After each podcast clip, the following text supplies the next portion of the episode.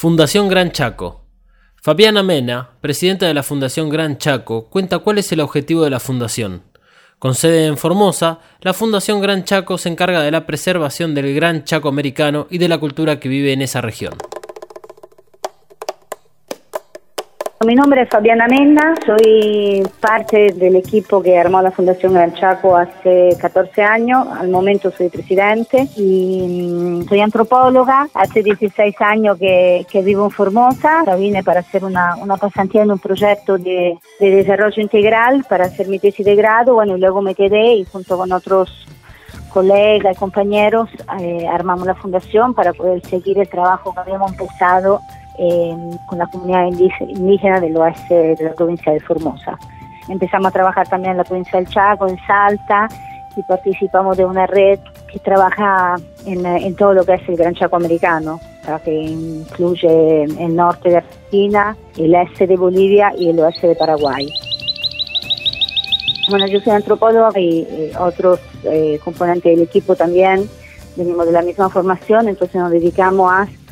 muchas veces a la antropología del desarrollo, pero a, comprender el funcionamiento de, esta región, de estas comunidades, y a partir de ahí se fue generando esa, esa idea, como este proyecto que se llama El futuro está en el monte, que, que va a haber futuro no solo para el Gran Chaco, sino para, para todo, digamos, teniendo más bosque, pero al mismo tiempo el monte quiere representar lo propio,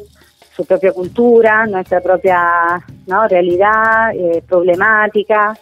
y bueno, entonces el proyecto apunta a eso, por un lado a reforestar y enriquecer el bosque nativo, pero a partir de ahí desarrollar las actividades tradicionales de esta región, eh, agregarle valor con tecnología, con fortalecimiento de las organizaciones locales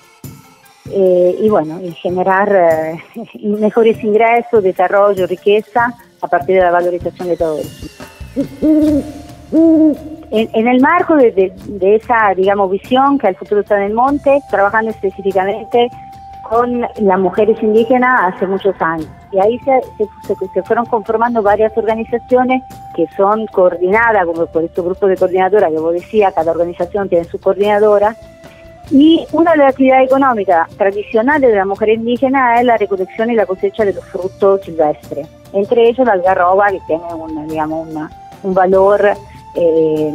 especial, ¿no? No solamente nutricional, sino también cultural. Eh, después toda la comunidad se va sumando, pero ellas son como las líderes de ese proceso de elaboración de, eh, de alimentos a partir del, del, algarroba.